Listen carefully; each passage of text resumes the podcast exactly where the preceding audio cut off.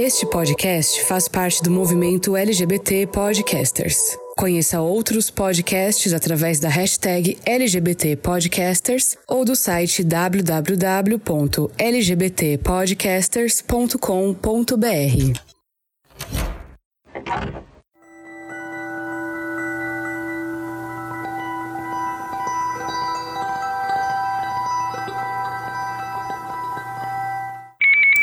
28 de outubro de 2018, um dia que mudou a minha vida para sempre. Há quase quatro anos atrás, eu vi toda a minha vida passar diante dos meus olhos. Naquele dia, eu tive a certeza que iria morrer. Eu lembro como se fosse hoje, eu sentado no sofá, encarando a TV, com uma lágrima silenciosa superando a tensão superficial da água em meus olhos e escorrendo pelo meu rosto. Ela representou a tensão interna em meu peito, sentindo de novo a sensação de aprisionamento que eu já tinha esquecido que já havia sentido. Eu acreditei que, daquele dia em diante, iria ter que deixar de ser eu. Tudo isso, claro, e além de ver que um homem sem escrúpulos ou qualquer decoro havia sido escolhido por pouco mais de 55% dos brasileiros para ser o presidente do meu país. Eu havia passado por uma situação de homofobia dias antes, por um homem que ia trabalhar com a face desse cara estampada em sua camisa. Eu temi pela minha vida e pela de milhares de outras pessoas naquela noite. Felizmente, eu aqui estou, quatro anos depois, vivo. Porém, muitos irmãos não estão.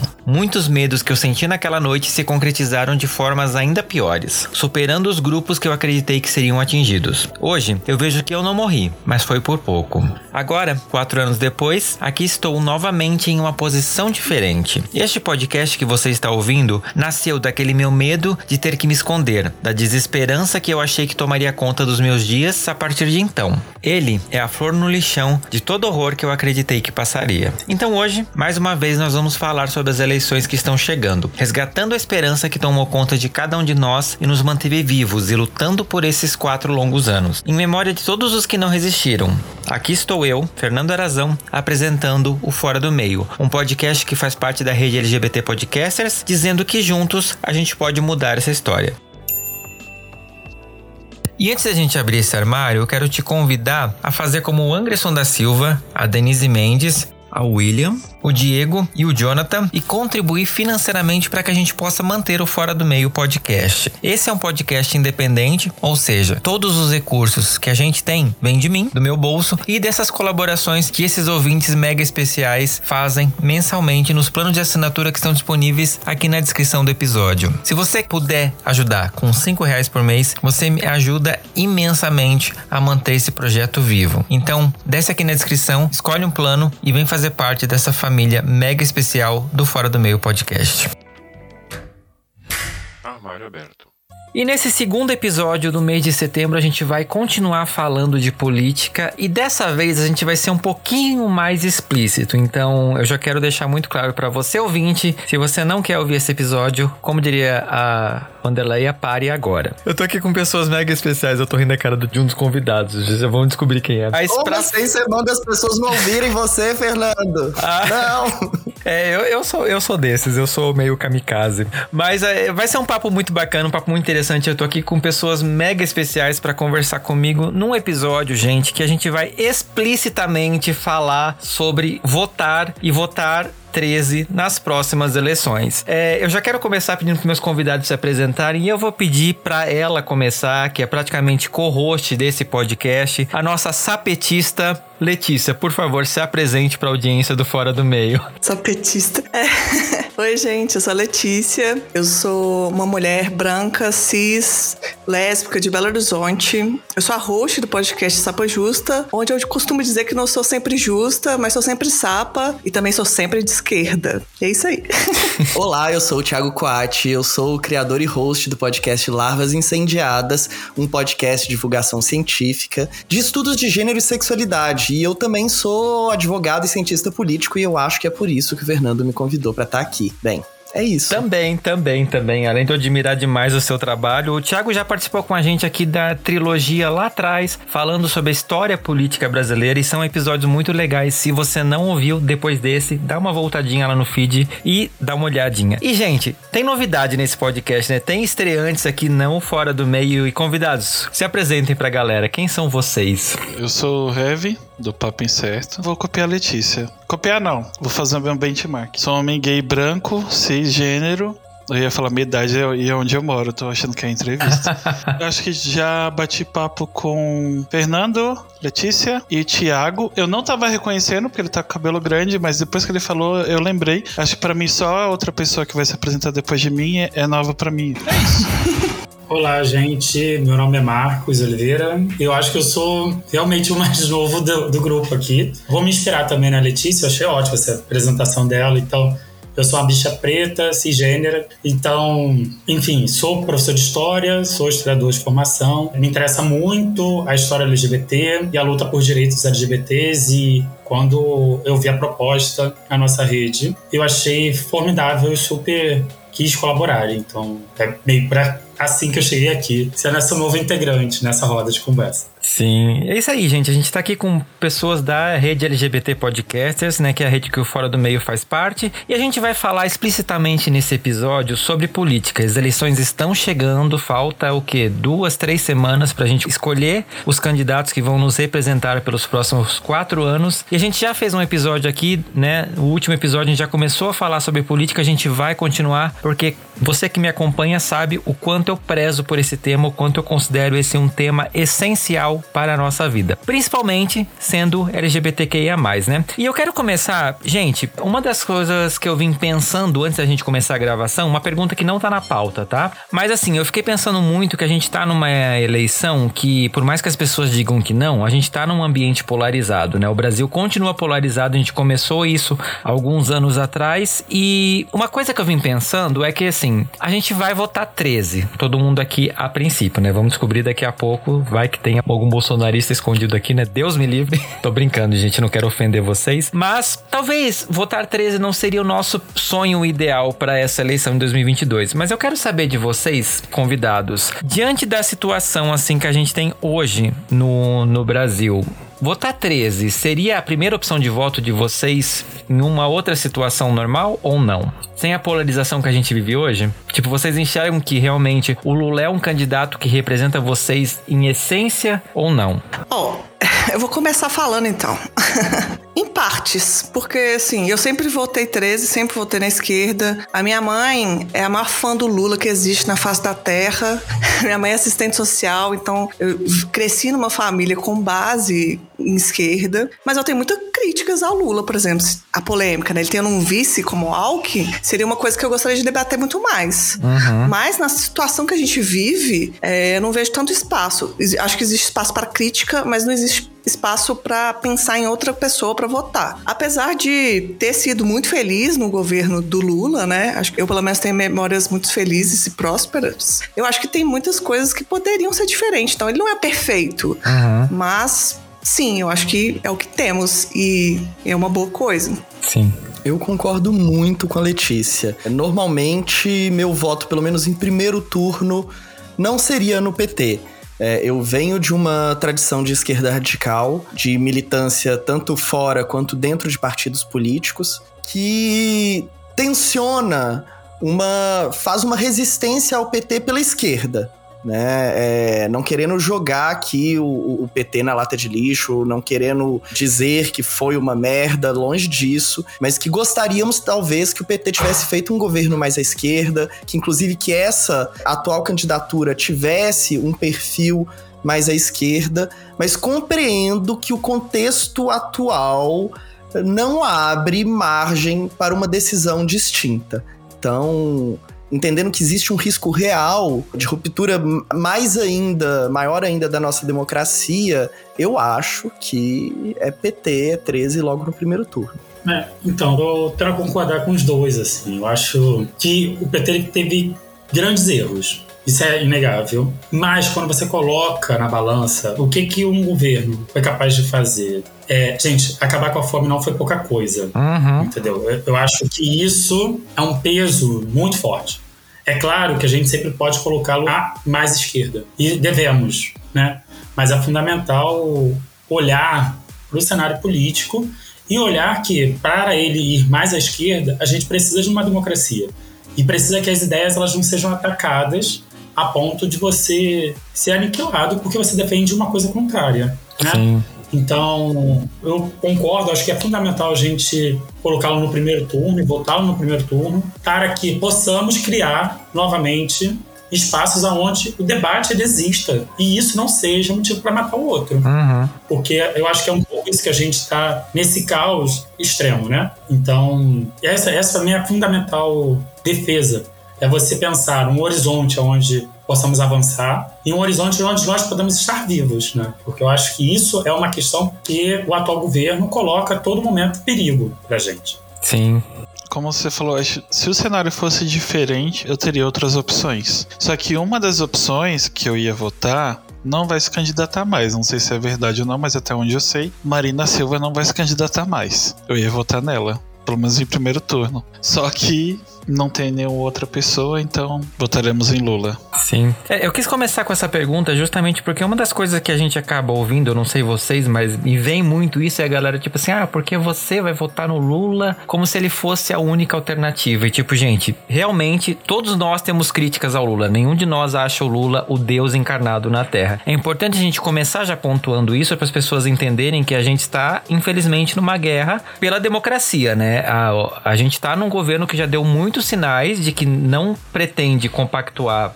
com perder as eleições e a gente precisa, infelizmente, tirar essa criatura do poder o mais rápido possível, considerando que ele não era nem para ter entrado, né? A gente já falhou lá em 2018, justamente com essa questão da polarização, de, né, de tentar dividir votos. Então, esse episódio, ele se chama Os 13 Porquês, justamente porque a gente vai debater um pouquinho isso, né? Do quanto a gente olha hoje pro cenário e só vê, infelizmente, dois caminhos. Um é um caminho que a gente já conhece, é um caminho de morte, um caminho que, como diz a Letícia, deu já alegrias pra gente no passado né? Então, já que é para voltar pro ex, né? Vamos voltar para um ex que dê pra gente umas coisas boas. E uma das coisas que eu queria perguntar para vocês, que a gente já fala bastante aqui no Fora do Meio, né? E eu imagino que no podcast de vocês também, já que a gente tem essa vivência é como formador de opinião, né? E olhando por esse olhar político, por que, que é importante falar sobre política sendo LGBT? Porque às vezes a galera vem com esse papinho, tipo, ah, não gosto de política, mas, tipo, a gente precisa falar disso, especialmente nesse momento, né? Como que vocês enxergam essa questão?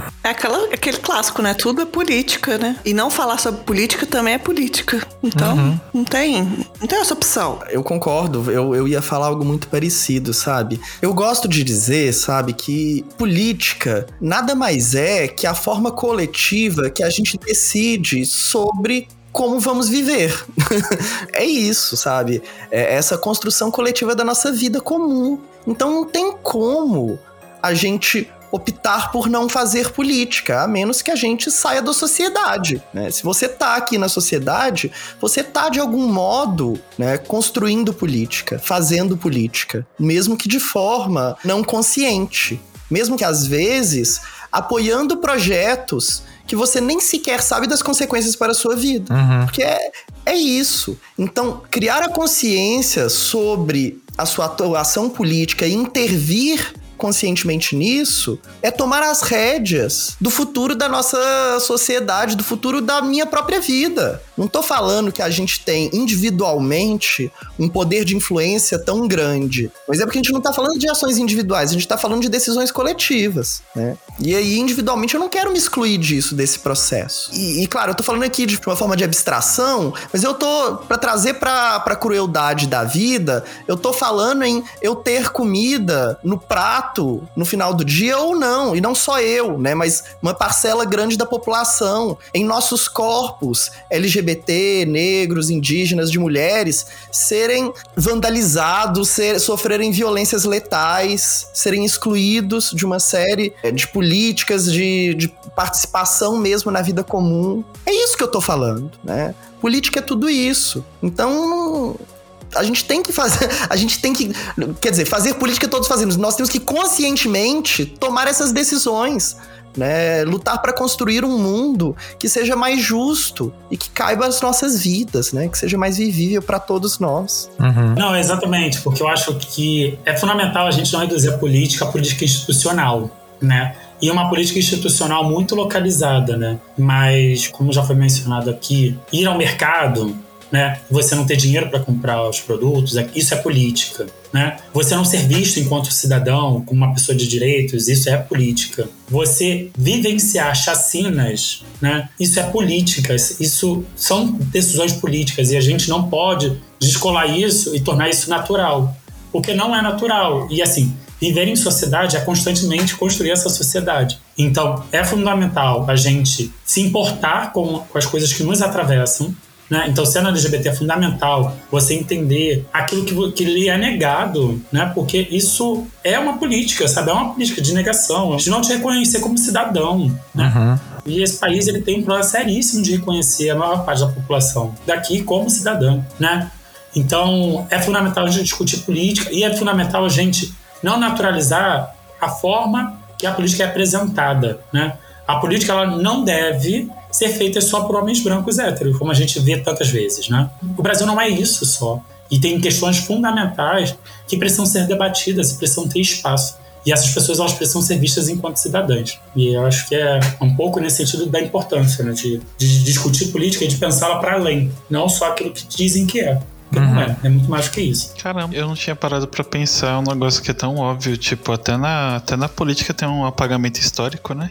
Se parar pra pensar. Tipo, é muito doido. Eu tava pensando em tudo que vocês falaram, acho que a melhor frase para mensurar o poder da política e o porquê discutir política é que sem discussão não tem concessão. Tipo, se a gente discutir o que aflige cada um, fazendo políticas novas, no caso, não tem como você viver, tipo, como cidadão e o direito fica só para as pessoas que podem, só para as pessoas que são privilegiadas. E o direito devia ser para todas as pessoas, independente de onde ela esteja e quem ela seja. Sim. É, e uma das coisas, eu vou relembrar essa história porque eu acho que ele representa muito para mim essa questão do que é política. Às vezes as pessoas, né, a gente veio de uma eleição que teve muita isenção, a galera, tipo, não votou votou ou votou em branco porque não aceitava os candidatos que tinha. Aí a gente teve a pandemia que trouxe esse choque de realidade pra gente, né, do quanto a gente tá aqui todo mundo querendo ou não, sendo governado por esse manto, né, da sociedade, que é uma sociedade pautada pela política. E eu tenho uma amiga minha que ela falou isso, né? Quando o Bolsonaro foi eleito, quando saiu o resultado da eleição, ela disse: "Bom, vai ser ruim, mas eu não tô tão fodida assim da vida porque eu sou uma menina branca, eu tenho um emprego bom, eu moro num bairro bom em São Paulo, então eu não vou ser tão atingida. Aí veio a pandemia e mostrou pra ela que, tipo, não é bem assim, né? Dá para você. Não vai não, amor.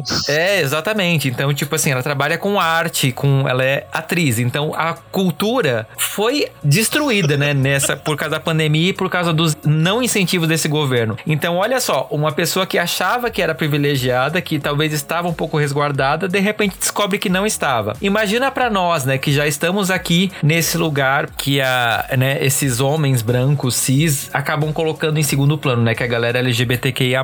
Que o Bolsonaro gosta de atacar, principalmente, né? Então é importante a gente ter essa consciência de que, para algumas pessoas, a gente não é parte da sociedade, né? A gente tá à margem dela. E a gente tem que ter essa consciência de que nós somos parte da sociedade e atuar para que a gente fique cada vez mais parte dela, né? E a nossa forma de fazer isso é através da democracia. Eu tenho um pouquinho de rancor, né? Porque agora a gente tem que aceitar os que se arrependeram e não sei o que, beleza. Se você for apartar três lá, bacana, vou falar que tô ok com você. Mas você citou essa coisa da pandemia, Tipo, cara, política não pode ser nunca sobre o que só te favorece, né? Uhum. Por isso que eu digo que eu me alinho à esquerda, porque eu não acredito numa sociedade que se rege a partir do meu umbigo. Eu não acredito em militar só a partir do meu umbigo, só do que me favorece. Então, a pandemia me trouxe, tipo, as pessoas se arrependeram no meio da pandemia, para mim foi a sensação. Então, tipo, ah, você tava ok quando ele tava falando em matar a gente, né? Ah, matar LGBT, tudo bem. Mas você não sabia que ele ia querer matar todo mundo. E agora você tá arrependida, porque agora você faz parte desse núcleo de pessoas que ele não tá nem aí. Mas se ele não tá nem aí pra um grupo específico de pessoas, as pessoas não estão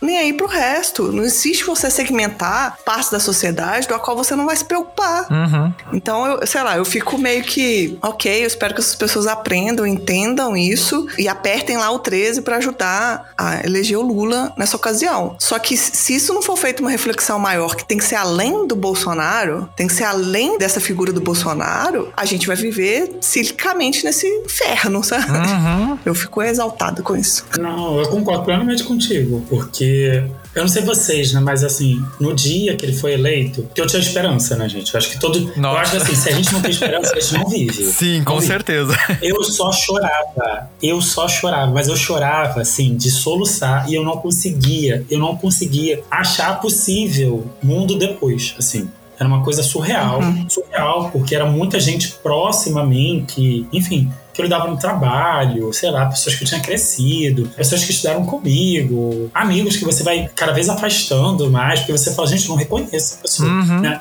E uma coisa assim, que pra mim foi muito duro na época, é eles não se incomodarem com o discurso homofóbico do Bolsonaro, assim. E, e isso me incomoda de todo mundo, assim. Até hoje, quando eu ouço alguém falando um comentário homofóbico de uma outra pessoa, eu acho que isso é pra mim. Porque é pra mim também. Uhum. né? Não é porque a pessoa tem determinada simpatia por mim que ela talvez não ache isso de mim. Sim. Né? E também eu tenho muito pé atrás até que ponto ela vai estar ali do meu lado quando eu precisar, sabe? Então, assim, eu concordo, eu acho que é fundamental olhar a situação que a gente está e repensar também os erros. Porque, assim, se essas pessoas não verem que elas estavam erradas, elas nunca vão alterar, sabe? Elas nunca vão parar e falar assim: olha, não devemos pensar individualmente. Sim. Porque a gente está numa sociedade coletiva, assim, e estamos em interação. E não dá pra você achar que, assim, só porque determinada fala não é direcionada a você, que não te interfere. Porque todo mundo que está ao, ao seu redor pode ser atingido por essa frase. Sim. né? Ainda mais assim, me preocupa porque ela sendo de arte, ela sabe como que é as artes no Brasil, assim. E, e o papel fundamental do Estado. Entendeu? Sem o Estado, gente, assim, a gente não tem grandes merchans, assim, sabe? Pessoas que patrocinam artes. Não existe. Entendeu? É, é a pessoa também não ter essa real dimensão do papel fundamental que o governo tem. E que muitas das proposições artísticas iriam de frente para essa compreensão do mundo que é o Bolsonaro, sabe? E o que o Bolsonaro defende. Uhum. Então, eu concordo, acho fundamental essas pessoas elas estarem hoje defendendo, mas também pensando no que, que elas erraram. Porque isso faz. Isso é um processo de autoanálise fundamental. assim. Sim. Não é você se punir eternamente, mas falar assim, tá, eu errei, admito que eu erro, e como que eu posso mudar daqui pra frente? Sim. É, a galera adora falar da autocrítica do PT, né, gente? Talvez a gente tenha que fazer a nossa autocrítica também, né? É, eu acho que é uma autocrítica que não é. Claro, passa por um âmbito individual. As pessoas, de alguma forma, têm que estar dispostas e sensíveis, né, a se abrir a outras formas de visão de mundo. Mas eu acho que é um, um papel de produção coletiva mesmo. Por isso que eu digo que, que política é mesmo uma forma de produção dessa nossa vida comum. né? enquanto a política institucional produz essas leis, faz, cria instituições, cria políticas públicas, essa política não institucional, uma parte grande do papel dela é justamente a criação de novas consciências, a abertura, a expansão do horizonte de possibilidades. Então cabe a nós também, de alguma forma, né, expandir essas possibilidades, construir essas outras formas de viver e experimentar o mundo para mostrar para essas pessoas também. Uhum. Então, é, é um papel dialógico, óbvio. Por dizer que é um papel dialógico, implica necessariamente de, um- uma postura de abertura dessas pessoas. Eu acredito na possibilidade de mudanças, de criação de novas consciências. Eu tenho que acreditar nisso, senão, se eu não acreditar nisso, eu vou abandonar a política. a barbárie resta como única saída, né? Mas Sim, eu também não posso ser, né, o ingênuo que vai acreditar que todas as pessoas vão mudar.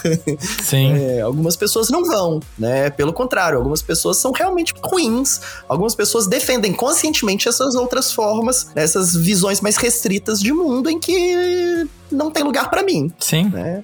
E a gente tem que Verdade. saber diferenciar quem são essas pessoas. Sim, e é horrível pensar isso, porque a gente tá em 2022, já se passaram quatro anos e ainda tem gente que defende, né? Tipo, ele tem 30 e poucos por cento de votos ainda. É, Eu olho pra essa galera e penso, tipo, gente, o que aconteceu com o cérebro de vocês? Mas, e assim, e, e vocês olham pra trás nesses quatro anos que passaram, como vocês enxergam o Brasil nesses últimos anos? Bom, eu vou deixar vocês falarem e depois eu dou minha opinião. Depressão, tristeza e morte. Acho que eu não tenho mais nada pra dizer.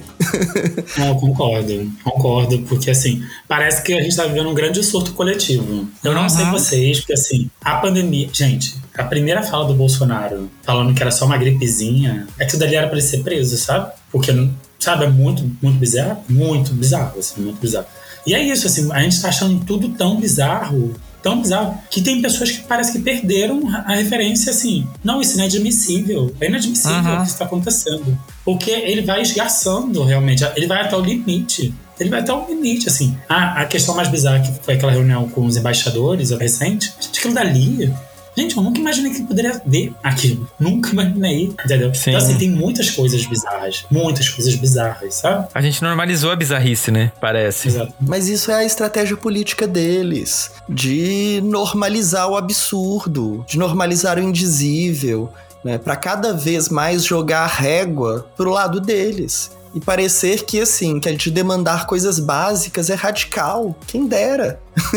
Sabe? A gente às vezes tá, tá querendo discutir, assim, o mínimo. Gente, comida no prato. O que, que tem de radical em demandar isso? O que, que tem de radical demandar que as pessoas tenham o direito de viver? Eu acho isso uma coisa tão banal. Acho que isso devia ser o patamar mínimo. E conversar a partir daí. Mas não. Mas não. Ficou uma loucura, né? Eu tô chocado ainda que, tipo, nesse tempo todo foi aprovado, tipo.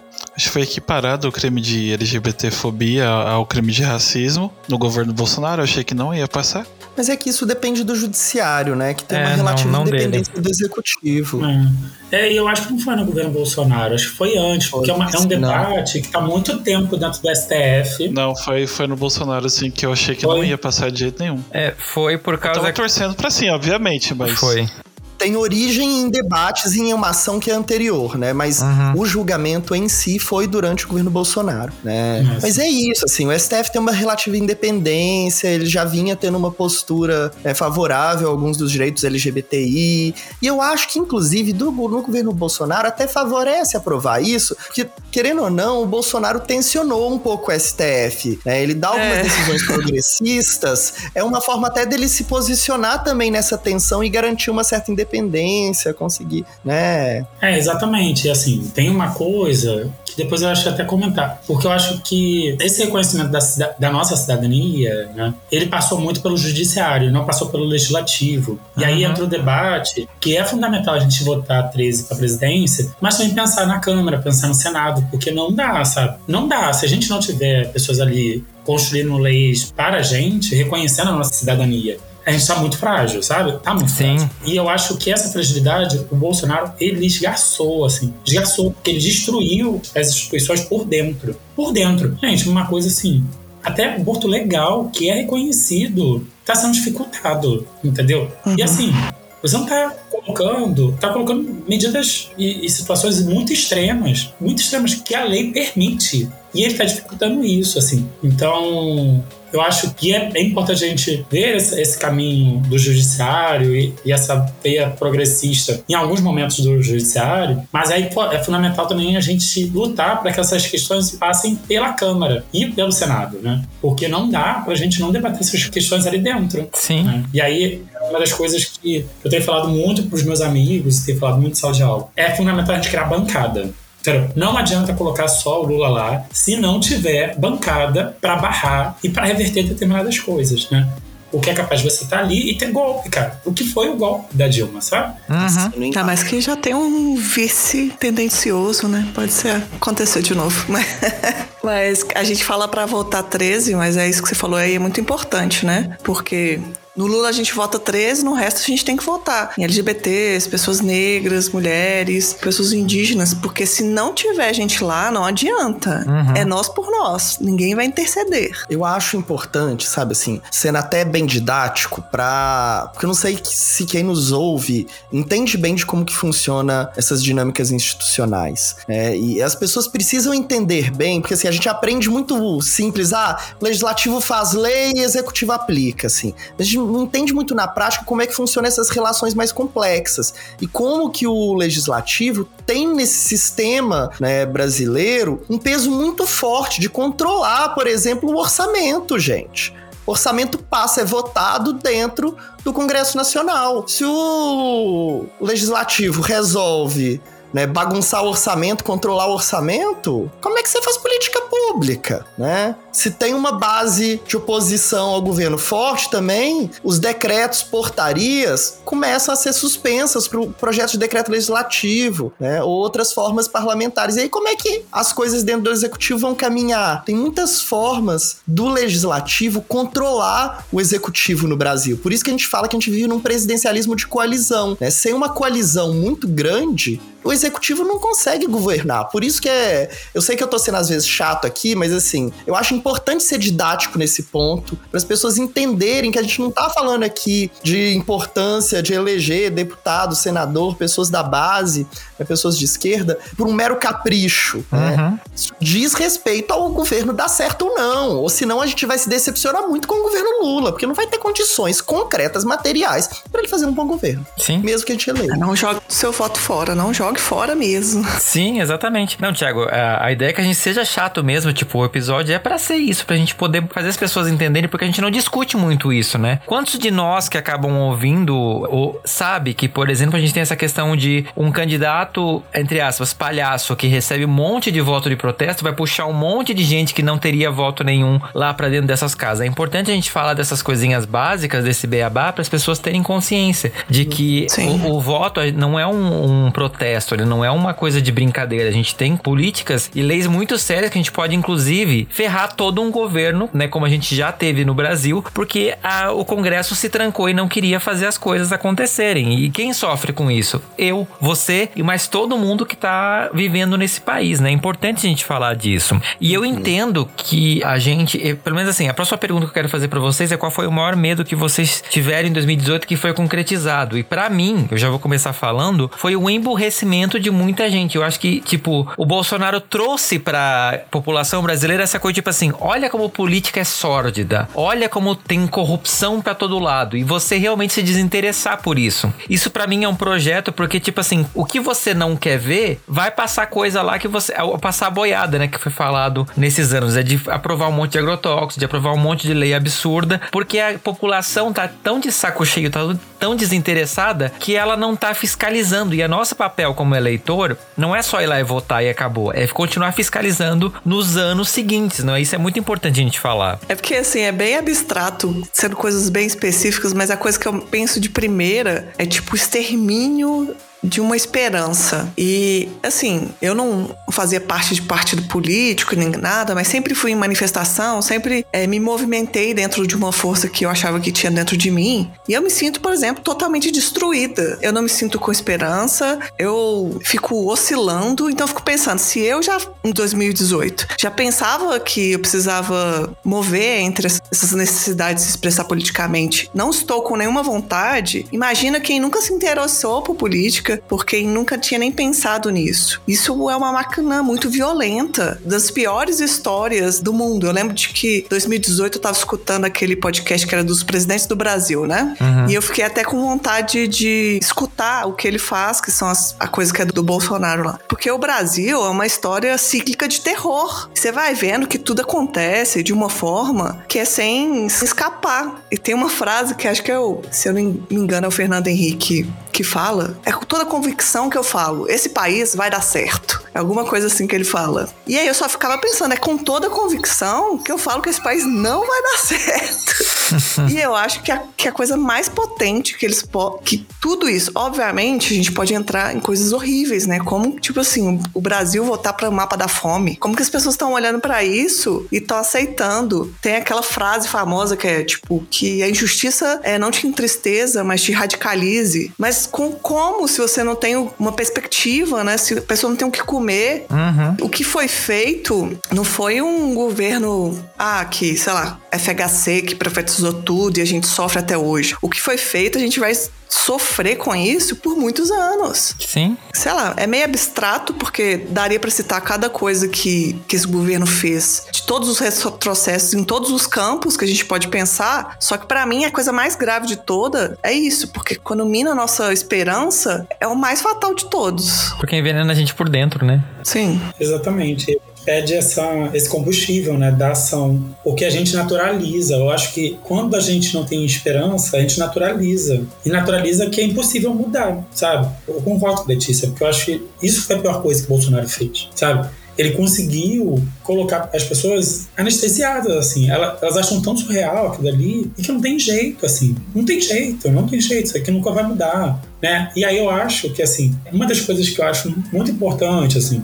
e para mim, eu acho que isso marcou profundamente na minha vida ao longo do governo PT, foi a existência de políticas públicas, entendeu? E o Bolsonaro destrói isso como ninguém. Ele destrói coisas que foram construídas desde a redemocratização com muita dificuldade, muita dificuldade. Né? E assim, tem coisas que são muito, muito fundamentais. Assim, essa noção de cidadania é uma. Gente, analfabeto não votava antes da Constituição de 88. E a maior parte da população era analfabeta a presença das pessoas na escola como uma obrigatoriedade é do ECA, né? As crianças é do ECA, que é de 90. Então, assim, tem umas coisas, tem alguns desenhos que foram construídos na redemocratização que tornaram isso aqui, né, esse país como um país viável, enfrentando problemas que nunca foram enfrentados. Né? A fome é uma, o analfabetismo é outra, a questão da cidadania. Enfim, tem problemas que foram enfrentados, tiveram problemas, mas foram enfrentados. O Bolsonaro não faz isso, ele destrói o que foi construído ao longo desses anos. E isso aí é o que a Letícia falou: a gente vai demorar muito, muito para se livrar. E se a gente vai conseguir se livrar, porque sem a presença de uma grande coalizão capaz de reconstruir coisas que foram destruídas, redesenhar instituições, redesenhar determinados protocolos, formas, não, não, a gente não vai conseguir.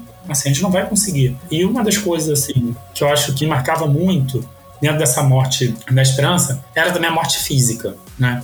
Que isso sempre, quando o Bolsonaro foi eleito, isso me dava muito medo. E assim, ao longo desses anos, né, o Rio de Janeiro sofreu as três maiores chacinas da história, assim, né? Então, é impossível você olhar sabe? E não se sensibilizar. É impossível você não, não ver a quantidade de feminicídios que aconteceram na, ao longo da pandemia. É impossível, é impossível você fechar os olhos para isso. Uhum. Né? Eu tô no mesmo esquema do Fernando. É a primeira coisa que eu penso quando penso no, governo atual. E eu, eu pensei, tipo, numa coisa que foi boa, aliás, é boa, mas não é boa da forma que está sendo feita. Tem a parte do emburrecimento das pessoas, por, como é que fala? Ah, falam tanto de um assunto de uma forma bem ruim que eu, eu não quero mais saber, que foi o que aconteceu com grande parte da população. E tem um pessoal, tipo, tem pessoas mais novas, principalmente por influência do TikTok e outras coisas, que começaram a se interessar por política, porém nesse viés de emburrecimento. Que tem um, eu não vou dar nome pra ser humana que é apoiadora Bolsonaro, que eu tava vendo os vídeos esses dias, e, tipo, ela disse que os seguidores dela são 18 a 24 anos, mas claramente são adolescentes. Tipo, você vê os comentários no, no, podcast que ela foi. E, tipo, são crianças que, tipo, ah, todo mundo quer que todo mundo se interesse pelas coisas que pautam sua vida, que política é uma delas. Só que elas se interessaram no, tipo, no viés errado, no, no emborrecimento. Tipo, elas estão meio que mascarando a própria existência, dependendo do quadro, do recorte da, da criança, por um viés de burrice. É muito. Eu tava tão de boa quando começou, mas eu tô tão irritado agora. a ideia é essa, que você entendendo... fique puto e vá lá e vote 13 até. Eu tô até entendendo o porquê. Tipo, eu entendi que a pandemia me deixou zoado e alguns acontecimentos me deixaram particularmente muito mais emotivo. Mas agora eu tô entendendo. É por isso que eu amo esse negócio, podcast. Pra mim é uma terapia, mas faça terapia, pelo amor de Deus. Não dispense o profissional eu tô vendo que o viés da minha tristeza também se baseia nisso. E, tipo, não é, é óbvio que também se baseia nisso, mas sabe quando é tão óbvio que você não enxerga? Uhum. É uma coisa que é um gatilho. É um puta de um gatilho. Eu não tinha parado para pensar nisso Total. ainda. É, eu não sei, assim, eu concordo muito com as pessoas. Eu talvez formularia algumas coisas de forma um pouco diferente, sabe?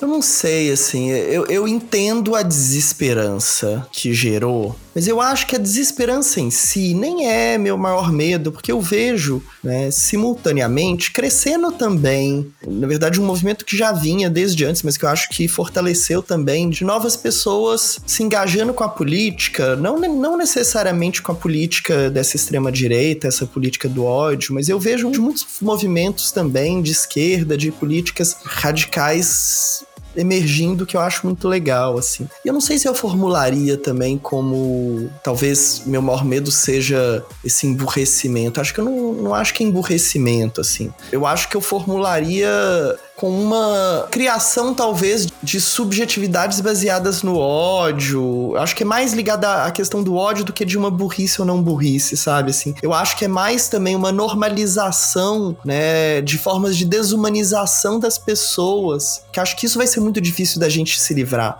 sabe? Bolsonaro passa, mas o bolsonarismo fica, uhum. né? E frutos dele ainda ficam aí durante muito tempo. Por exemplo, aqui em Belo Horizonte, né, aquele filhote de Bolsonaro que tá lá na na Câmara, que não vou nem falar o nome dele, né, para não dar publicidade para ele, mas que o, o, menino com certeza vai também ser eleito agora para deputado federal com votação recorde né? E assim como ele, tantas outras pessoas pelo nosso país. E, e, não só ele, porque ele, querendo ou não, assim, me dá muito medo porque tem poder político de produzir leis, mas ao mesmo tempo, eu sei que ele existe, eu consigo ver o que, que ele tá fazendo. E essas pessoas também, essas consciências, subjetividades similares a ele, que eu não consigo ver, que eu não sei o que estão fazendo, que estão por aí. Uhum. Né? Isso me dá medo, né? E eu concordo muito também com uma coisa que o Marcos falou, que é dessa desinstitucionalização do Estado. Né? A gente vem construindo né, um processo de institucionalização do Estado, de criação né, de uma política que seja assim, de uma burocracia, e não aqui nesse, nesse termo pejorativo que a gente usa, burocracia, né, aquela coisa que a gente xinga, né? Mas de criação mesmo de padrões, né? De certa forma impessoais, né? De regras claras e transparentes de como as coisas deveriam ser e que independem do governante que está ali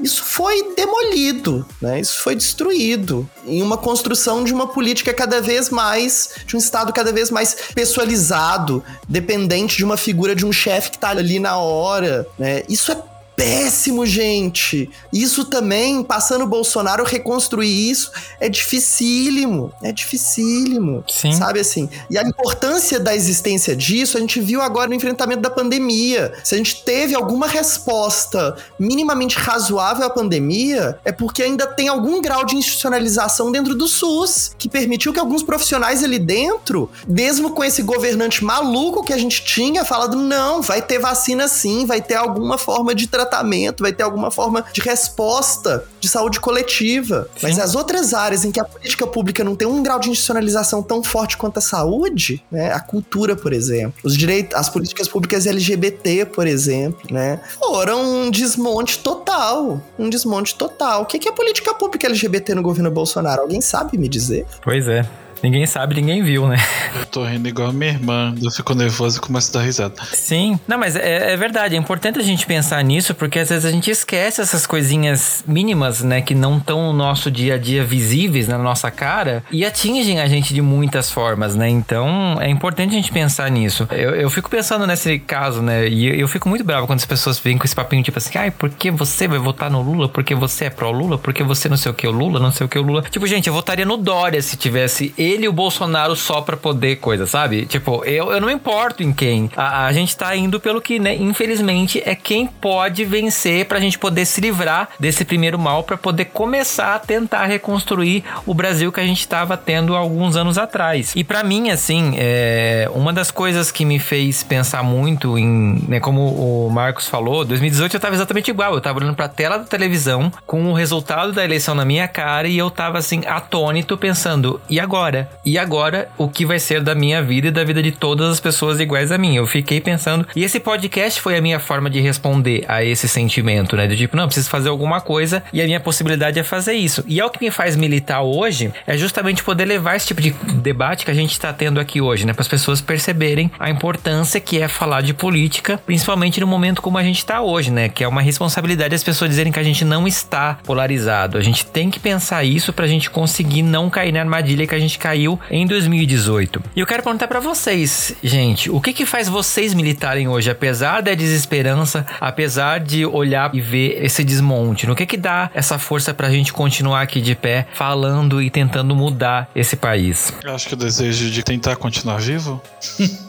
Não sei se resumiria é. isso. Porque, tipo, no auge assim da, da eleição, tá, eu eu achei que algumas coisas eram exageros, porque não óbvio, tipo, tudo que aconteceu, mas tem algumas pessoas tendenciosas que pioram a situação por sensacionalismo. Mas infelizmente uma grande parte aconteceu.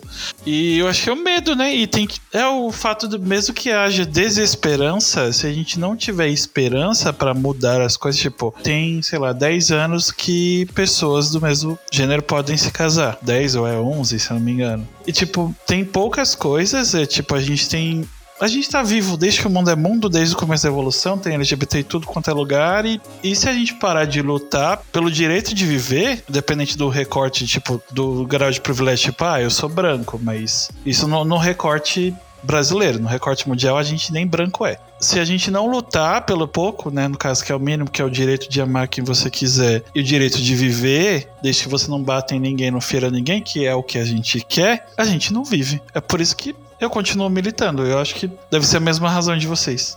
Não sei. É, eu acho que tem uma ponta de esperança que a gente tenta manter viva, sabe o que ela chama. E eu ia recuperar uma coisa que o Thiago comentou, que eu acho que para mim foi muito forte durante a campanha de 2018. E eu acho que ao longo do, do Bolsonaro, a, gente vê também gente não é o único que está indignado, né? Uhum. É, então, assim, o ele não foi muito importante em outubro de 2018, assim. Nossa, eu fui nas manifestações e como eu saí ali com esperança, assim, sabe? E, a, e ao longo da pandemia, a reação de as pessoas demarcando essa diferença não, isso não é aceitável, isso não é aceitável. Eu acho que mantém a esperança. E é isso que me faz ainda permanecer militando porque é fundamental a gente estar próximo aos nossos. Então, assim, que outras pessoas estejam igual a gente também indignada com o que está acontecendo e empenhadas na ampliação dos direitos LGBT e mais, assim. É fundamental, é fundamental. E isso é o que me mantém ainda militando, mantém ainda com esperança. Nossa, é a esperança. É. é. eu falei sobre desesperança, mas na verdade eu tenho esperança. Uma... Outro dia eu tava num, num bar conversando com minha amiga, papo de bar, e aí já bêbada, ela falou assim: ah, não, não resta resta mais esperança, não. A gente vai morrer tudo daqui 10 anos. Não sei de onde que ela tirou essa data específica.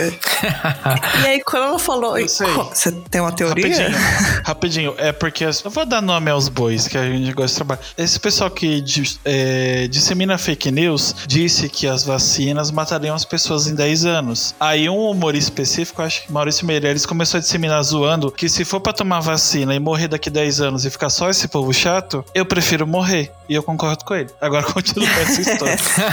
Mas eu acho que não foi por conta disso, não, véio, porque ela não é negacionista de vacina, não.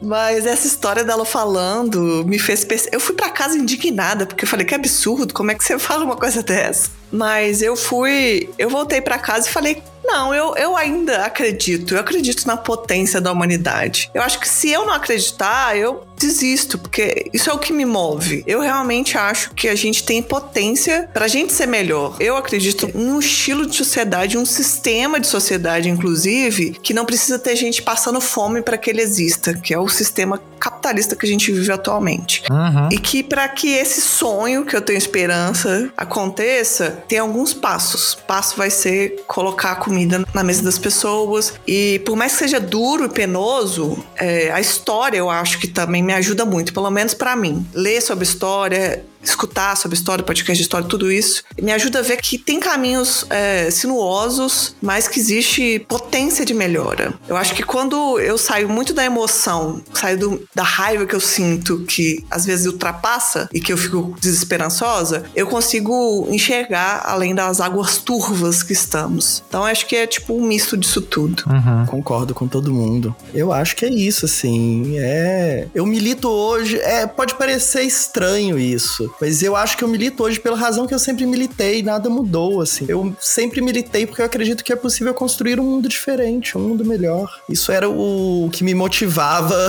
na época do governo Lula, na época do governo Dilma e que continua me motivando agora. Né? Talvez as questões situacionais mudem, mas a razão é a mesma. E uma coisa que eu percebo, assim, né? Eu já sou um cara de 35 anos, então eu vivi muitas fases, né, desse país. E eu lembro, assim, do governo Fernando Henrique, onde a gente tinha apagão, essa conversa sobre vai faltar energia porque não tem produção de energia. Ah, porque a dívida é externa. Ah, a gente estudava isso na escola, sabe? Era uma realidade nossa. A fome no Brasil, no Nordeste é seca e não sei o quê. E eu vi que no governo Lula essas pautas vieram para as políticas e a gente conseguiu resolver. A gente conseguiu pagar essa famosa dívida externa que era impagável. A gente conseguiu acabar com a fome no Brasil, sair do mapa da fome. A gente conseguiu fazer várias coisas que quando eu estudava era muito difícil, era muito complicado, era impossível. E eu vi que a gente conseguiu. Então o que me dá esperança hoje é isso. Eu já vi acontecer. Hoje a gente regrediu. Mas eu já vi acontecer. Então, assim, eu sei que é possível, porque alguém já foi lá e já fez. Não é só uma falácia do tipo, ah, pode ser que aconteça. Então a gente tem um pouco disso. É, e às vezes a galera mais nova, que já cresceu nesse governo, cresceu acostumada, né? Não tem essas vezes essa, essa base de comparação. Só viu o negócio piorando e acha, putz, né? É isso, é uma coisa muito frágil, não sei o que. Não, gente, dá para fazer. Basta a gente querer e a gente depende dessa união entre nós, né? E, e para mim, assim, é, eu acho que esse é o principal motivo de eu votar 13 em outubro. É porque eu sei que o Lula já fez. E, assim, por mais, né, que os tempos sejam outro, né? lógico que o Brasil tá bem pior do que quando ele assumiu do Fernando Henrique, na minha opinião, mas eu acho que ele tem uma capacidade que falta em alguns governantes, que é essa coisa do conversar.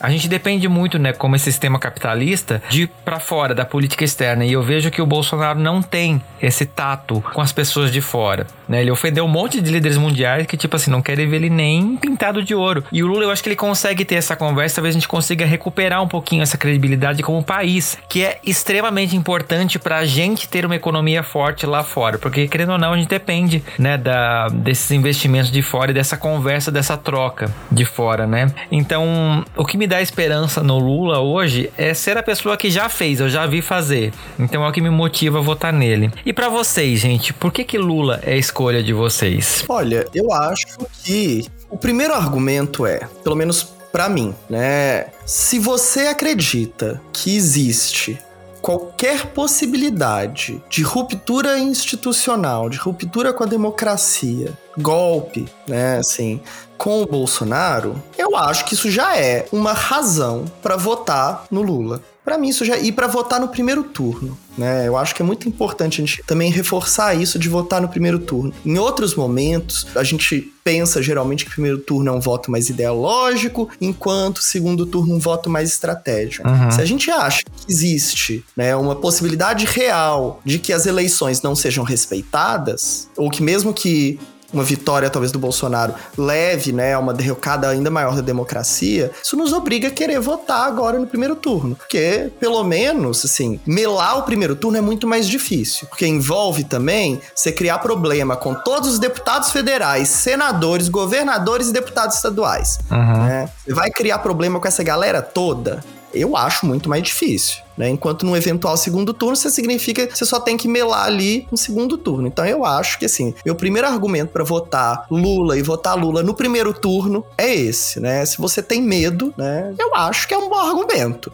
O meu segundo momento é que sim, eu acho Lula um bom candidato. Posso não achar que seja o candidato ideal, mas eu acho que é um candidato bom e que já comprovou pra gente em governos passados que é capaz de fazer um governo de muito boa qualidade, né? uhum. né? melhorando, construindo políticas públicas que melhoraram o Brasil inegavelmente, que se tornaram referência internacional. O Marcos pegou no início aqui do episódio, falou assim, que tirar o país do mapa da fome não é pouca coisa. Gente, ainda mais não é qualquer país, a gente não tá falando de uma França, de uma Inglaterra que é um milhotinho ali no meio do oceano, a gente tá falando de um país de dimensões continentais continentais, né? Acabar com a fome, um, um Bolsa Família que se tornou referência, programa de transferência de renda que é imitado no mundo inteiro. Tem políticas públicas do, do governo Lula que são exemplo em quase todas as áreas que a gente pega, em educação, tem. Pega ali políticas LGBT que foram exemplares também, assim, putz, né? Eu acho que é por aí, sabe? Assim, não é o, o supra-sumo, mas é muito bom. Uhum. Né? E o terceiro argumento é democrático, dá pra gente conversar, sabe? Assim, eu consigo ser oposição dentro daquele governo, eu já fui oposição naquele, uhum. naquele governo. E você não foi silenciado por isso, né? É, às vezes fui, mas assim. é dentro de um, um, tipo de silenciamento que ainda existe, ainda tá ali no campo de democracia, né? Sim. Assim, tirando as vezes que a, que a Dilma mandava a polícia bater na gente, né? Que ela mandou também algumas vezes, né? a gente fez uns protestos na época da Copa. Mas assim.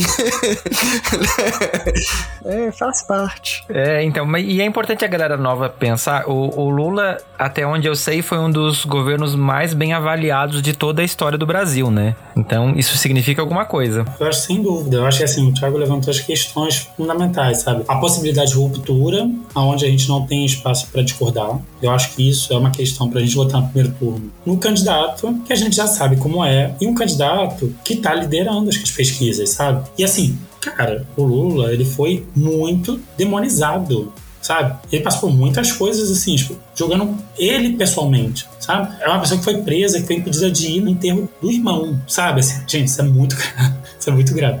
E eu acho que, assim, como eu falei no início, eu acho que você tirar o Brasil do mapa da fome não é pouca coisa. Uhum. Só por isso eu já votaria, né? E assim, pode não ser o ideal, podemos querer algo a mais, sim, mas a gente não tem possibilidade de debater isso quando o nosso inimigo quer o nosso fim. Entendeu? O que é isso que está acontecendo, assim, com o nosso inimigo, que é o fim das pessoas. Então, assim, a gente tá numa responsabilidade muito grande e essa eleição precisa ser ganha no primeiro turno, porque senão ele vai melar mesmo. Porque ele já fala a todo momento que ele não vai melar. Ele coloca em dúvida a, a urna eletrônica que sempre elegeu ele, que sempre elegeu os filhos dele, que tá ali, sabe? Ele sempre esteve. Agora que corre o risco de não ser eleito não serve, mas antes servia. Uhum. Né? Então, assim, e ele fala isso muito. Então, se a gente acredita no que ele está falando e o movimento dele, que assim, a conversa com Biden na, na cúpula das Américas, querendo apoio dos Estados Unidos, é uma coisa que eu acho que é um movimento internacional. A questão do, dos embaixadores também, né?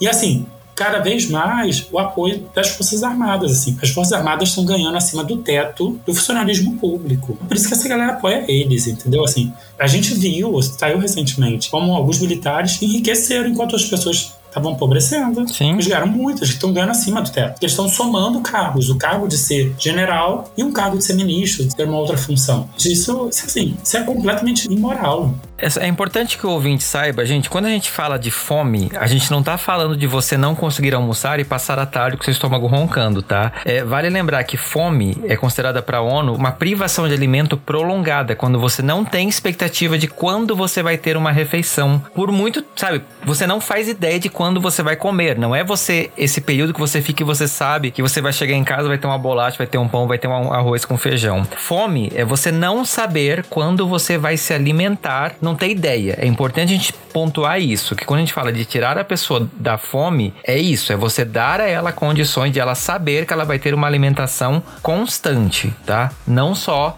que hoje ela tem comida, amanhã ela não tem.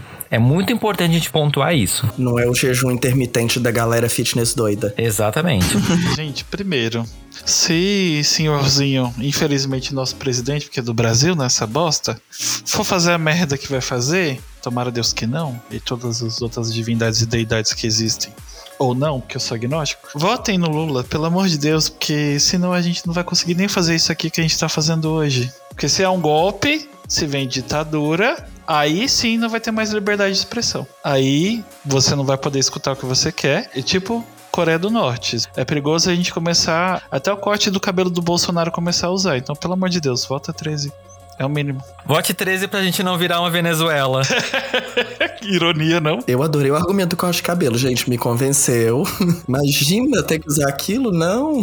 Que pavor estético. De eu concordo muito com a parte né, importante de tudo que foi falado aqui. E para eu não repetir o que vocês já falaram, eu acho também uma coisa que também me foi questionado por um outro amigo meu, que eu falei que eu queria um leque que era tipo com as cores LGBTs e Lula 13. Aí a primeira coisa que ele falou assim: ah, mas o Lula não fez nada pra população LGBT. Pô, calma lá.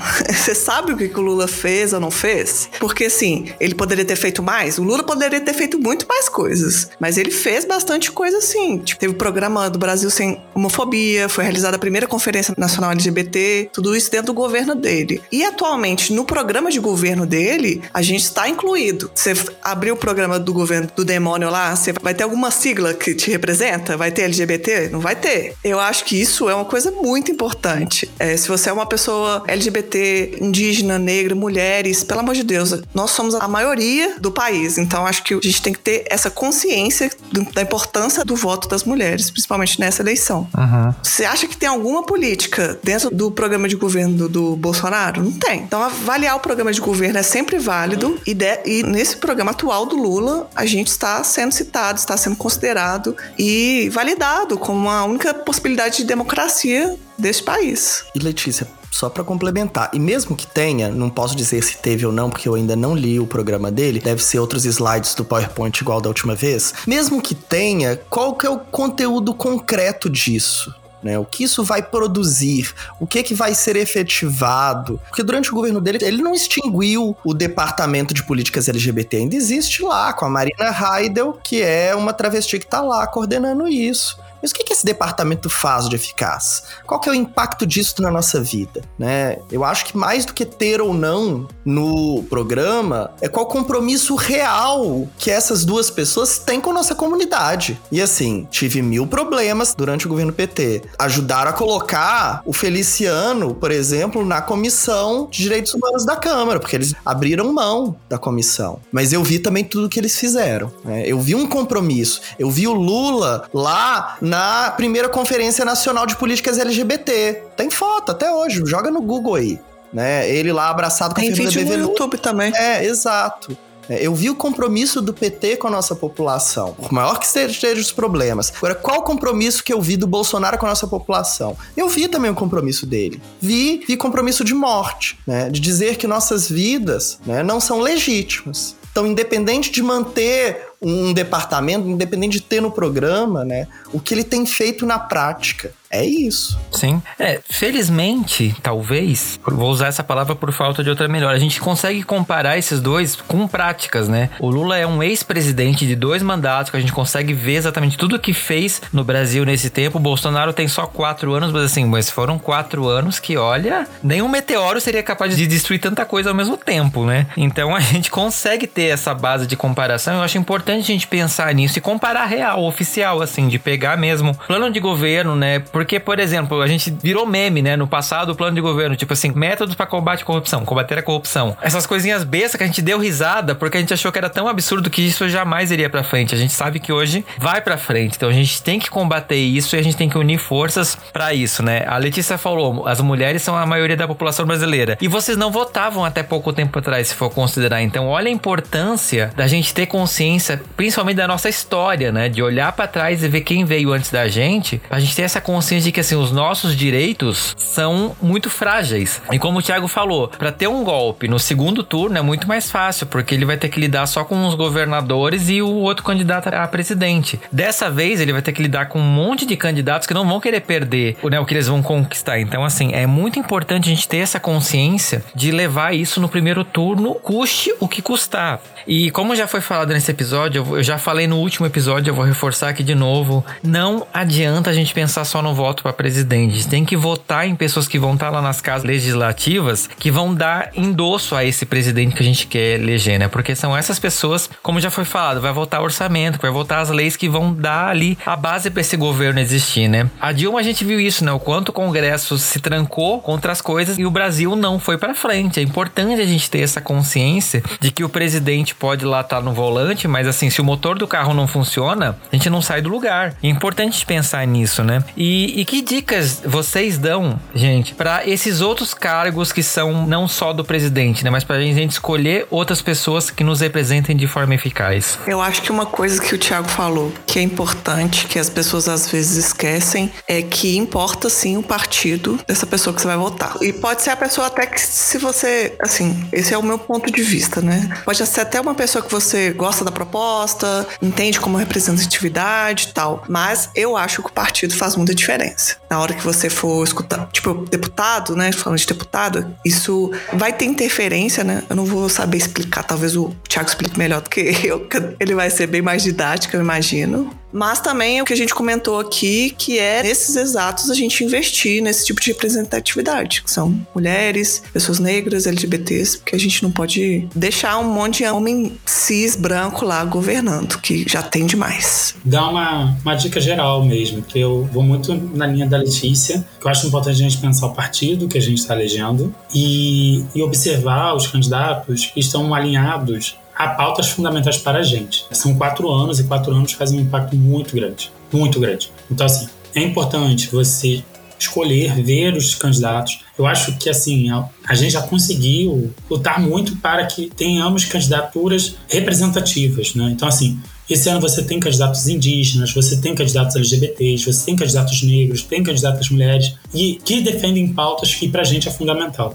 né? E isso é importante. É importante que a gente pense tanto essas pautas fundamentais pra gente quanto essa representatividade. A representatividade só para representatividade, ela se torna vazia quando a pessoa está ali, ela não nos não corrobora com ideais fundamentais nossos, né? Então é Sim. importante a gente ver o, o partido, né? Porque o voto, embora a gente não dê um nome, né? Vote para a pessoa, voto para partido, e aí se a pessoa não alcança um determinado número, ela fica na escala de suplentes, né? E aí é importante a gente pensar, e sem contar que esse voto que você está dando para esse candidato, ele vai para partido, e aí você pode trazer gente que não necessariamente te, te representa, né? Esse voto do protesto, que a Letícia comentou, ele é bem significativo, né? Às vezes um voto do protesto leva gente do pior naipe que existe na política brasileira, assim, mais fisiológico do mundo. Uhum. Então, assim, é importante que a gente pense o partido e pense também a, essa representatividade, que seja uma representatividade de acordo conosco, né? inclusive com as ideias. É, você quer protestar, vai pra rua, né? Não vai na urna votar num, num candidato X. Eu acho que é o mesmo esquema. Eu tenho. Eu não lembro o nome da, do ser de luz, mas eu ia falar o nome dela para não votarem nela, caso alguém vá votar. Mas eu acho que provavelmente quem tá escutando sabe de quem eu tô falando. É uma menina aí que é bolsonarista, ela é novinha e ela é cristã. Mas ela lê a Bíblia na parte que é boa para ela. Não votem nela, pelo amor de Deus. E não votem no morador de rua. Não votem como forma de protesto, porque ele vai carregar um monte de gente. É o que todo mundo tá falando aqui. Não vote como protesto. Faz o que o Fernando falou. Você quer protestar, vai pra rua. Sei lá, pinta a unha de branco. Só não vota em, em gente doida. Lê tudo, né? leia 10 vezes, pergunte pra outra pessoa, mas não vota em gente doida, pelo amor de Deus. Eu acho assim, como que eu pessoalmente faço. Primeiro eu faço um filtro de partidos né? Assim, partidos de extrema direita já tá totalmente ou de direita, centrão, já excluo completamente. Agora, aqui sobre esse filtro de partidos, eu vou fazer um único parênteses que isso pode variar e eu abro exceções, principalmente em eleições municipais, porque partido em cidade pequena de interior é uma bagunça, tá? Então, eleição para Câmara de Vereadores, por exemplo, de São João do Deus Me Livre, às vezes existe lá três partidos só. Então, assim, às vezes não tem, por exemplo, o pessoal lá, ou não tem, às vezes, nem o PT. Né? Então, assim, né? Mas a gente tá aqui numa eleição em âmbito estadual e âmbito federal, então, assim, partido importa mais aqui, quando a gente lembra isso. Assim, mas eu queria uhum. fazer esse parênteses aqui para que isso sirva para outras eleições. Importante. Então, a primeira coisa que eu olho é quais são os partidos partidos que minimamente estão alinhados na minha ideia, né? A minha ideologia. Né? E aí são os partidos, querendo ou não, do campo da esquerda. E outra, eu olho para isso não só num contexto mais que, que é a plataforma geral, mas tem diferenças também, às vezes regionais mesmo. O PSB, às vezes, por exemplo, em um estado é mais de esquerda do que outro, o PDT também, né? Isso pode variar. Como é que esse partido, além do de nacionalmente se posicionar, como é que dentro do meu estado isso funciona? Pode ser também, em alguns casos, né, que o, o partido é meio esquisito, mas naquele estado especificamente ele tem um histórico mais à esquerda, mais combativo, que aí vale a pena votar dentro daquela candidatura. Segundo, para além do partido, eu olho para a chapa que está compondo o partido. Né? Quem são essas pessoas que estão ali compondo? Né? Olhar pro mesmo para a multidão. A multidão é boa ou a multidão é ruim? Quando você está votando em alguém, você nunca sabe ao certo quem é que você está elegendo. Então pode ser, né? porque o nosso sistema ele é assim. Claro, para senador isso não vale, para presidente não, mas para deputado isso vale. Né? A gente está num sistema de votação que é a lista, ela é aberta. Então você está votando e ele é proporcional. Então você vota para alguém, mas o voto na verdade está indo para o partido e para a pessoa ao mesmo tempo. Então pode ser que seu voto vai acabar elegendo uma outra pessoa. Então você tem que olhar para essa multidão de alguma forma também. Quem é que eu vou levar junto? Uhum. Quem é que eu vou, vou acabar elegendo, né? Então eu olho um pouco para essa multidão. E aí depois eu vou refinando. Aí eu vou escolher mais uma pessoa. E para eu escolher a pessoa, eu primeiro olho assim, eu tento priorizar, votar em pessoas que são pertencentes a algum grupo marginalizado ou mais de um, né? Tento então dar preferência para mulheres, pessoas negras, pessoas indígenas, pessoas LGBT. É uma, uma convicção pessoal minha, porque eu acredito que a representatividade importa né? Mas e aqui eu já fiz um filtro ideológico, né? Então já tô falando de pessoas de esquerda, né? Não tô falando de pessoas necessariamente, né? Não tô falando, por exemplo, do Fernando Feriado ou outras pessoas aí, né? Que não, não, não ganhariam meu voto. Para além disso, assim, eu olho também essa pessoa dentro dessa lógica partidária ela tem possibilidade concreta de ganhar? Eu vou falar aqui uma coisa muito cruel, né? Mas assim, eu gosto de votar em pessoas que estão bem posicionadas nesse ranking. Por quê? Porque, gente, assim, eu sei, esse negócio do já ganhou, primeiro é ruim, que a gente não sabe nunca quem já ganhou. Segundo, na política, número de votos é uma excelente moeda de troca. Então não basta a gente eleger uma pessoa que é nosso representante mas a gente tem que eleger essa pessoa bem, porque ela vai ter, se ela for muito bem votada, chega lá com uma votação histórica, e olha que a gente tá falando de esquerda, então ela com certeza vai ser minoria no parlamento, né? Mas ela vai ter mais potencial de negociação lá dentro. Vamos ver, assim, se a gente olhar aqui, por exemplo, concreto de Belo Horizonte, a gente tem dois exemplos muito bons. A Áurea Carolina, quando ela foi eleita, né, vereadora aqui, com um recorde de votação, né, uma mulher favelada, jovem, né, preta, que conseguiu ter uma atuação incrível aqui depois catapultar para virar deputada, né? Primeiro como vereadora e depois como deputada. Por que que ela conseguiu assim? É só porque ela era muito competente? Também, mas porque ela teve uma votação expressiva. As pessoas aqui dentro tinham respeito a ela. Ela conseguiu falar: olha, não sou só eu, são meus 14 mil votos. E depois a Duda Salaber né, foi eleita com 37 mil votos para vereadora, né, uma travesti aqui dentro da Câmara, que conseguia reunir direto com o prefeito, conseguiu ter um respeito enorme na Câmara e não conseguiu fazer muita coisa que queria, mas conseguiu passar alguns projetos, conseguiu. Por quê? Porque ela tem 37 mil votos atrás dela. Uhum. Então faz diferença a pessoa ser bem votada também. Então eu acho importante que a gente não só apoie, mas apoie para que essas pessoas é, tenham uma votação expressiva. Porque a moeda da política ou é dinheiro ou é voto, gente. Não vamos nos iludir. Sim. É, então eu escolho sim pessoas que têm alguma chance concreta de ser bem votadas e faço campanha para que elas sejam. E tô ali junto apoiando, né?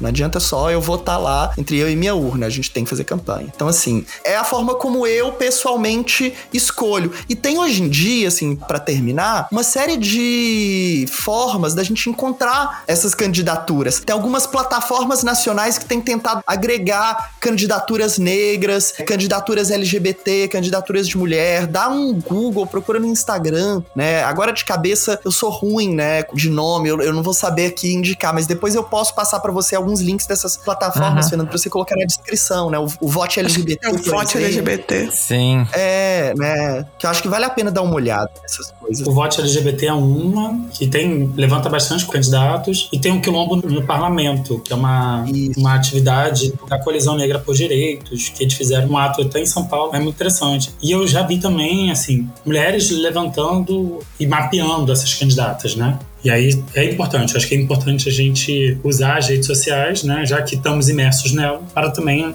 buscar informação ao nosso favor. Sim. Isso. Conversa com os amigos, pergunta. Sim. É, a gente tem que pensar, gente, que quando você apertar os botõezinhos lá na urna, essa pessoa, quando a gente fala essa pessoa vai ser sua representante lá dentro, a gente tá falando real mesmo, né? Você tem que pensar que é como se fosse você lá dentro. Então, quem vai defender os seus interesses lá? Então, é importante a gente pensar nisso de verdade, assim, não só pegar o papelzinho na rua e lá votar o primeiro que viu. Porque isso, inclusive, é uma estratégia muito imunda, e isso eu falo literalmente, inclusive, de alguns candidatos, que, tipo assim, a pessoa tá indecisa precisa, pega um papelzinho na rua e vai lá e vota nessa pessoa. Essa pessoa ganha muito voto. E pode entrar lá sem tendo feito uma campanha porca. Literalmente falando novamente, né? Então é importante que a gente vá para a urna munido de informação, munido de números e de pessoas e de esperança de realmente a gente botar dentro dessas casas as pessoas que nos representam de verdade, porque como já foi falado, eu espero que tenha ficado claro nesse episódio, são as pessoas que vão passar quatro anos decidindo a nossa vida e decidindo a vida real, oficial como a pandemia mostrou pra gente, de tipo, ter gente que viveu e tem gente que morreu por causa de políticas públicas, independente assim de acreditar ou não em determinadas coisas, mas tipo de ter feito o trabalho que deveria ser o mínimo, né? Como a gente falou de um governador que trouxe uma vacina para cá quando deveria ser responsabilidade do presidente. Foi para poder ganhar voto na esperança de tentar ser candidato? Foi. A gente se beneficiou com isso? Sim. Que bom que a gente teve essa oportunidade, né? Teve gente que não teve. Então, a gente tem que votar nessa eleição de 2022 pensando em todas as pessoas que a gente perdeu em 2020 por causa de políticas negacionistas. E a gente tem a obrigação e a responsabilidade de fazer isso não se repetir nunca mais na vida. Eu espero, e eu vou falar aqui como um Blumenauense, tá, gente? Como uma pessoa que cresceu numa cidade descendente de alemães, que até hoje, tipo, lá tem umas coisas nazistas rolando. Eu acho que a gente tem que ter um pouco dessa coisa da Alemanha de ter esse medo de voltar ao bolsonarismo, como a Alemanha tem um grande medo de voltar a ter um Hitler. Não todos, né? Obviamente. Mas e tem um pouco essa conversa. Se fala até hoje disso. A gente precisa ter essa convicção de nunca mais eleger um cara assim na vida. E isso tudo vai começar comigo, com você, aí na eleição de outubro, apertando os números certos. Então, espero que esses 13 porquês tenham feito você pensar e refletir sobre esse momento. A eleição tá chegando e a gente conta com você aí do outro lado. Então pensa nisso. Se joga. E no Se Joga desse episódio, eu vou deixar para você uma indicação do Spotify, essa rede social maldita verdinha que explora os podcasts brasileiros, mas que tá fazendo um trabalho muito bacana chamado Play no Voto, que ele tá fazendo um concentrado de podcasts sobre a eleição. Então, se você quer, e eu sugiro que você faça isso, se inteirar mais da campanha eleitoral aqui no Brasil para esse ano de 2022, dá uma olhadinha no Play no Voto ali no Spotify e se informa, gente. Informação é a melhor coisa que a gente pode ter nessa eleição, né? A gente viu em 2018 o que a desinformação é capaz de fazer, então se informe e passe isso para mais pessoas. A gente tem que virar os votos com informação nesse ano. Convidados, o que, que vocês deixam de lição de casa para audiência do Fora do Meio? Tava pensando aqui no que indicar, e se eu indicava duas coisas, mas eu acabo sempre indicando duas coisas, sei se você fica bravo comigo. é, eu queria indicar o canal e as redes sociais, tudo da Laura Sabino, que eu acho que ela tem uma didática muito boa e consegue conversar muito sobre uma esquerda que as pessoas têm muito medo de conhecer e entender, e que eu acho que é fundamental para a gente entender até o que a gente vive atualmente. E uma outra, uma recente descoberta que eu achei vendo pequenos cortes no TikTok mas tem vídeo no YouTube também, que é o História Pública, que eu também achei muito interessante. Ele chama Ian Neves, eu acho tenho certeza. Eu também acho que ele tem uma didática muito boa, inclusive eu vi um vídeo dele inteiro que era assim, por que, que a gente deve odiar a Margaret Thatcher? Por que, que a gente odeia o Fernando Collor? Algumas coisas precisam ser didáticas e muita gente não sabe. Ah, por que, que eu não posso gostar do Fernando Collor? Tem gente que é muito uhum. novo e não sabe por que, que aconteceu e tal. Eu acho que com história... Eu preciso assistir esse vídeo porque eu, até hoje, tipo assim, eu olho pra Margaret Thatcher, eu lembro da Mary Streep interpretando ela, eu fico tipo assim, a Mary Streep. é, vejo da Margaret Thatcher muito bom. Porque eu acho que só entendendo mesmo com história e tal, porque acho que inclusive o Collor é candidato a governador de Alagoas, se eu não me engano. Posso estar falando besteira. É isso, né? Tipo, são canais de histórias que eu acho que é o melhor caminho pra gente não cometer os mesmos erros. Uhum. Minha indicação são duas. Eu quero indicar então o site Tira Voto do Jair, que é uma plataforma muito boa, que funciona como um guia para como você tirar literalmente votos do Jair, gente. Tem estratégias lá, tem materiais para você compartilhar. É excelente. Vai lá. E outra, o podcast chamado Projeto Querino, que é um podcast recente muito legal que tá recontando a história do Brasil numa perspectiva afrocentrada, né? Eu acho muito interessante pra gente conhecer um pouco melhor, né, como que chegamos aonde chegamos e como, de alguma maneira, o racismo é algo que atravessa né, a formação do Brasil. Né, e eu acho que tem tudo a ver, inclusive, com essa eleição, né, tem tudo a ver com o projeto político que essa galera tem. Então, acho que entender isso é fundamental. Chama Projeto Querino. Não é Quirino, não. Que, Q-U-E. Né? É bem legal. Eu acho que eu vou sair um pouquinho da. Não, na, na verdade não. Pensei que sim, mas não. Eu descobri uma pessoa, há, acho que há quase um ano, maravilhosa, pô. O canal da, da Rita Von Hunt. Eu só não lembro o nome. Porque eu, tipo, assim, sabe quando. É tempero drag. Obrigado. Isso, tempero drag. Trabalhei lá, então eu sou minha obrigação saber, né? Adoro. Nossa, muito didático. Inclusive, confissão, gente, de bastidores. Eu ia chamar a Rita para participar desse episódio. Aí, no dia, ela soltou aquele vídeo lá polêmico, falando, incentivando o voto lá no outro candidato do PSTU. Chamasse, a gente debatia com ela. É, isso não é motivo de cancelamento, motivo de debate. Eu acho que é válido. Não, não, mas é, não, não pelo cancelamento. É que eu fiquei tipo assim, meu Deus, e agora? mas que eu acho que ela está extremamente errada, eu acho. Também acho, mas dá para conversar sobre. Uhum. É isso. A indicação é essa, foi essa. Eu acho ótimo. Eu ia fazer um merchan, assim, do meu, mas é, o vez de fazer, eu vou trazer um livro que eu acho muito importante, que foi lançado no passado, que eu acho que faz um bom panorama do que é ser LGBT no Brasil contemporâneo, que se chama Direitos em Disputas LGBT e mais Poder e Diferença no Brasil Contemporâneo, organizado pela Regina Fatini e a Isadora Liz França, que é uma coletânea de artigos assim que elas trazem diversas questões muito interessantes, muito interessantes sobre sexualidade, questão de gênero, e LGBTs ao longo desse Brasil contemporâneo, assim, nas duas, nas duas primeiras décadas desse século. Eu acho fundamental para a gente entender como nós éramos negados sistematicamente os nossos direitos e como que quais foram as estratégias para a gente conseguir alguma coisa. Uhum. E aí eu acho interessante essa dica. Não, muito bom. Obrigado, eu sou um dos autores. que ótimo. Eu tenho um amigo lá também, do livro. Maravilhoso. Bom saber. Maravilha. Gente, e quem ficou curioso, né, quer conversar com vocês, como que o pessoal acha vocês nas redes sociais? Em todas as redes sociais é arroba sapajusta. Pode ir lá, me adicionar, conversar, papiar.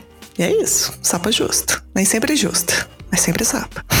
Maravilhosa. Bem, os meus arrobas quase sempre é arroba coat, que coat é C-O-A-C-C-I, ou também tem as redes sociais do Larvas, que é arroba incendiadas, ou procurem por Larvas Incendiadas, que vocês acham. O Larvas tá no hiato, eu não tô conseguindo postar novos episódios, mas eu prometo que ele não acabou. Um dia ele volta, né? Eu tenho até episódios gravados, falta só vergonha na cara e mentira, tempo mesmo. É isso. Acho que pra me encontrar tem Papo Incerto, que é o podcast que eu sou um dos fundadores, que é arroba Papo Incerto, em todas as redes sociais, inclusive Twitter. O meu pessoal é arroba do Papo, me rendi ao Papo Incerto, então mudei até o nome do pessoal. E se vocês quiserem, tipo, bater um papo, eu tô na Twitch de segunda a sexta, das nove ao meio-dia, jogando atualmente jogos de Play 2. Se vocês quiserem lá me ver no inglês muito ruim ou no espanhol, dando risada e tiltando, eu tô lá, twitch.tv barra Papo Incerto. Então, gente, as minhas são o meu pessoal, que é mrcoliver, e o podcast que eu faço parte, que é podcast Atlântico Negro, que é a última temporada da gente, a gente discutiu essa presença negra na política, inclusive trazendo, pensando ser negro LGBT né, no Brasil. Então, são esses dois canais e vocês me encontram por lá. Maravilha. E se você ouvinte ainda não segue o Fora do Meio, segue a gente no Fora do Meio Podcast no Instagram ou Fora do Meio Pod no Twitter. Fala para mim o que você achou desse episódio, né? Como que você tá escolhendo os seus candidatos no Fora do Meio Podcast gmail.com. E convidados, eu quero agradecer demais a presença de vocês aqui comigo, né? Batendo esse papo, né? Sendo didático e pra gente poder falar realmente, né? Dando a cara a tapa e dizer os nossos 13 porquês nós vamos votar no PT em outubro. Porque é importante, né? Eu quero agradecer demais cada um de vocês por estarem aqui comigo, abrindo um pouquinho o coração. É, eu iria só agradecer a oportunidade, eu acho que o papo foi ótimo e, enfim, se quiser, próximas vezes estamos aí. É nóis. Tô na mesma Vou terminar igual um outro episódio que eu gritei no final, vote 13, que foi um outro fora do meio. É assim que eu quero terminar. Maravilhoso. Vamos terminar fazendo L. Ah, pena que ninguém vai ver. É, Só nós. A gente faz uma foto e posta. Pode ser. pode ser. Vou falar agradecer, porque agora eu sou uma figurinha desbloqueada, né? Que eu, eu acho que só o Marcos eu não conheci ainda, porque eu já conheço essas figurinhas que estou falando com vocês hoje. É isso. Obrigado, gente. É isso. Agradecer muito o convite. Foi uma delícia conversar com vocês. né? gosto sempre. Espero vê-los e vê-las presencialmente o mais rápido possível, porque eu cansei de telas, né? E 13. Taca 13 na urna, gente.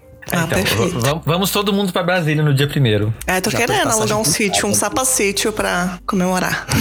Bom, gente, é isso. Eu quero dizer pra você, ouvinte, mais uma vez, mais uma vez, por favor, vote com consciência, tá? Vai bonitinho lá, vai de banho tomado, vai com consciência, porque é o futuro do país que a gente quer que tá em jogo. E isso é muito sério. Então é isso. Eu quero agradecer demais você que ouviu até aqui. E é isso. O nosso L. Vamos fazer o, o L aqui. Ó, L de Lula, de lésbica, de Letícia.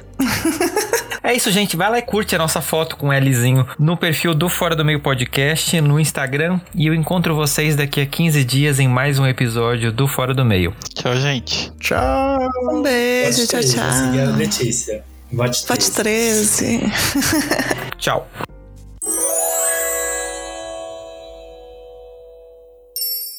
Este podcast faz parte da Podcast. Conheça os demais programas da rede acessando podcast.com.br.